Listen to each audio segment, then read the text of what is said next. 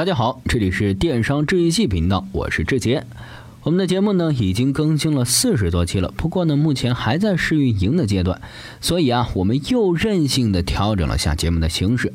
从今天开始啊，您在我们的节目当中呢不再听到资讯，包括片花、宣传等部分呢也都是全部给剪掉。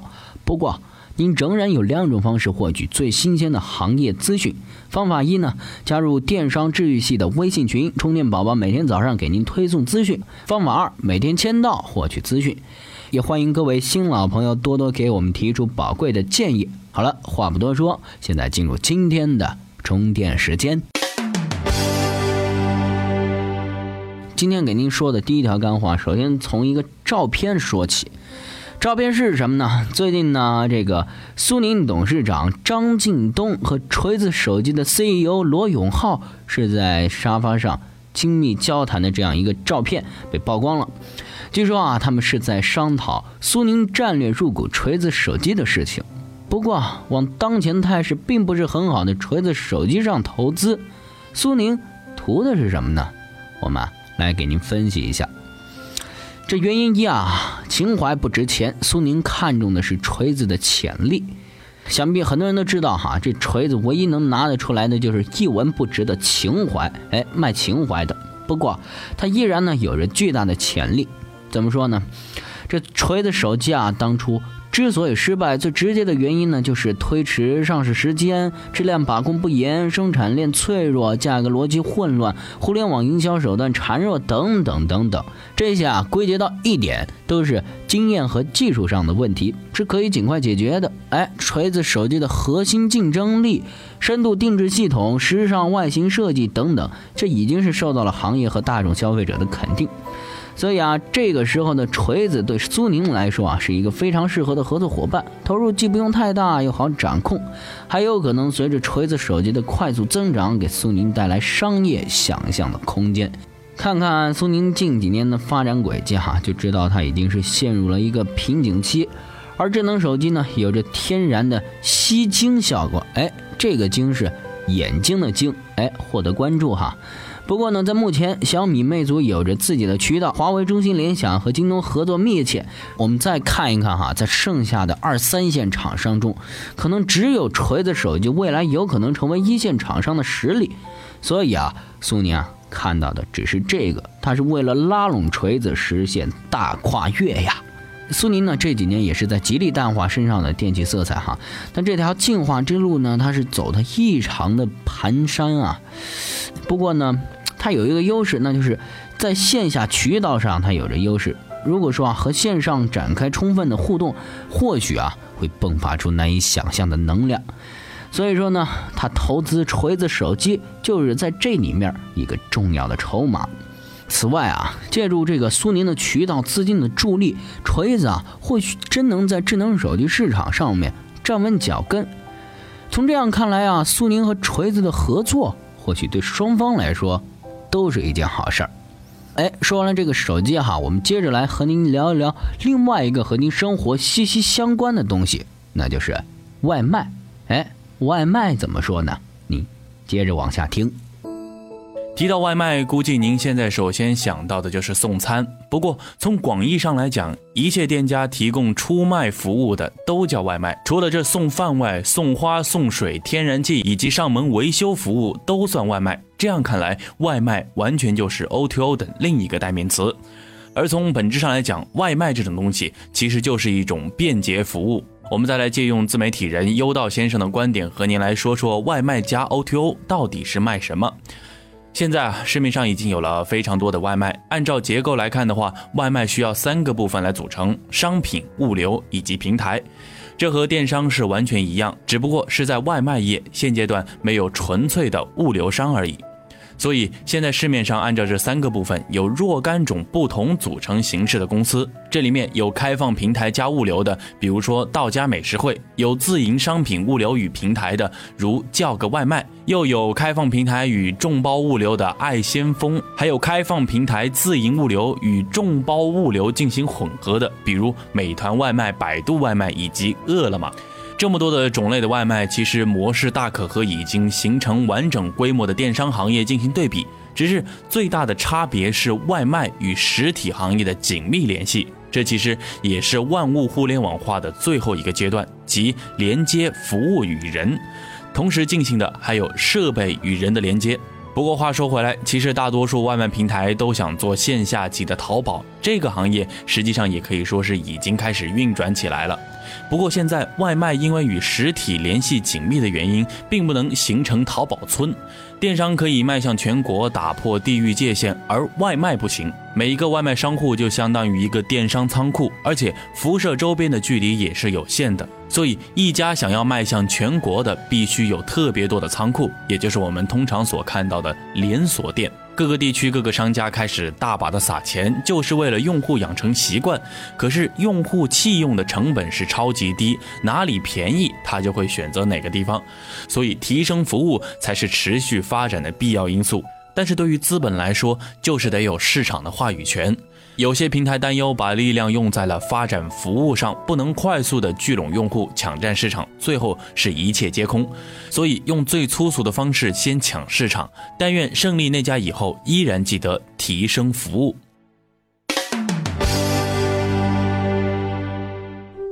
下面由我来给大家分享第三条干货。这条干货的主角是阿里巴巴。为什么又说它呢？因为麻烦不断的阿里在美国又遇到了新的问题。自称企业移动解决方案提供商的美国 IT 公司 Express Mobile 在美国起诉了阿里巴巴，指责阿里巴巴侵犯了他一项有关平台及独立网站开发的专利。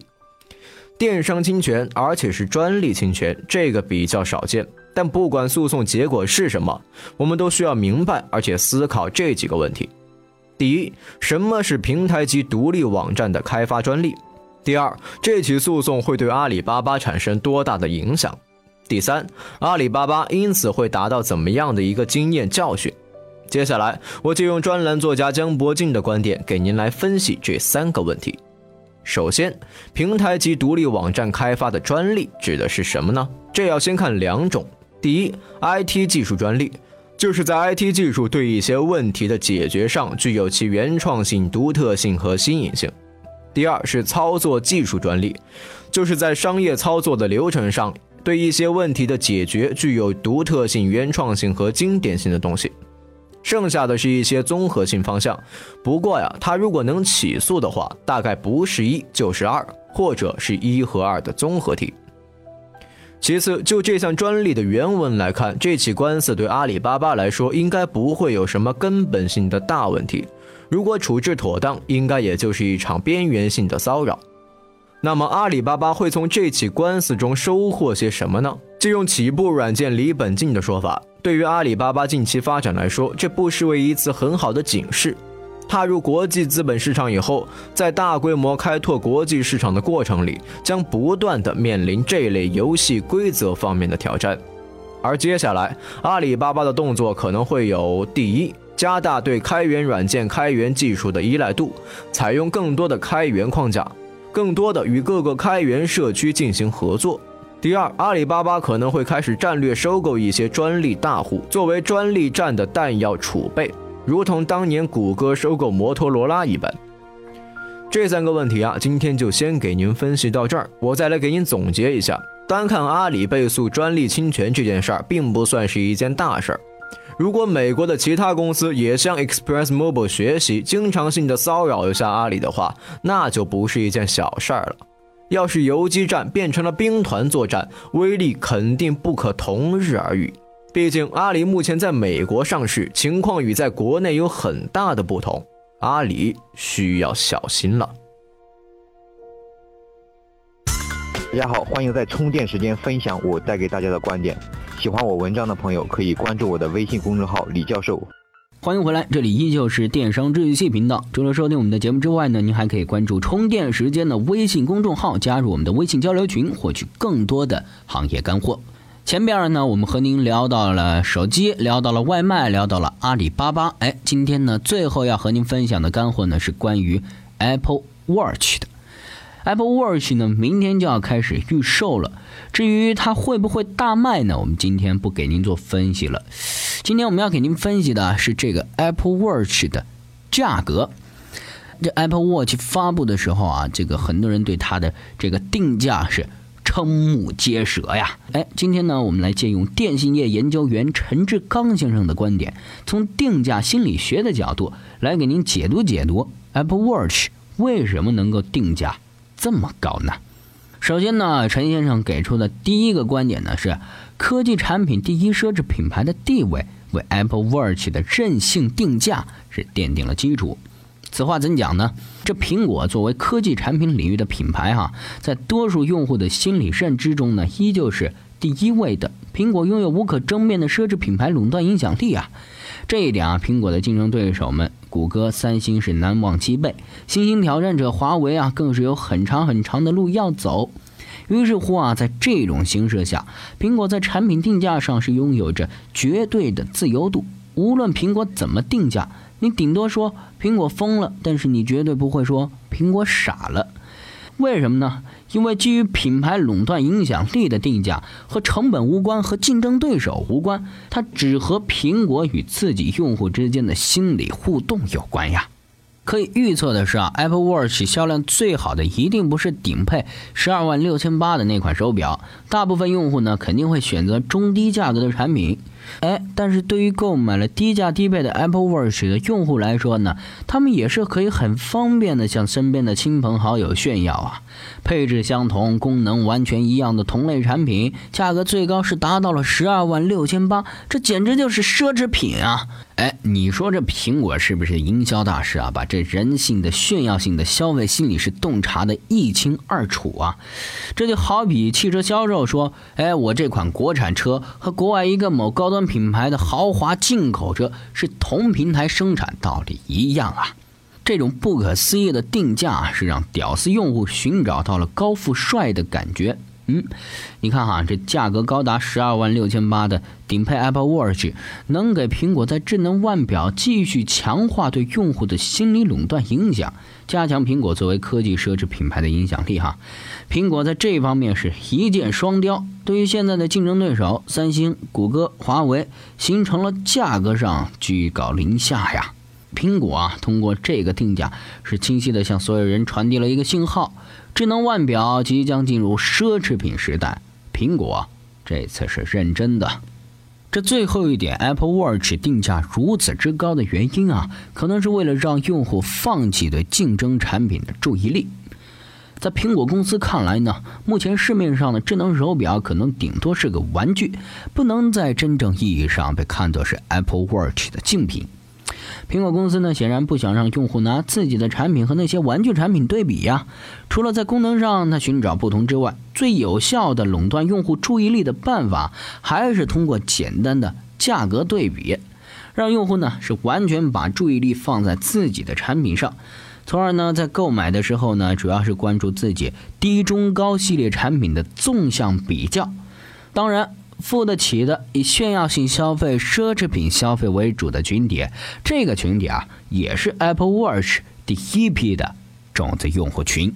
好了，今天的干货呢，就给您分享到这儿。节目的最后呢，邀请您关注充电时间的微信公众号，加入我们的微信群充电宝宝，告诉我们您的想法和需求。OK，我们下期再见。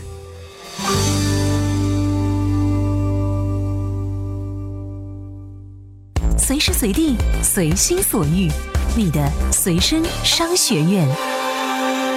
这里是充电时间。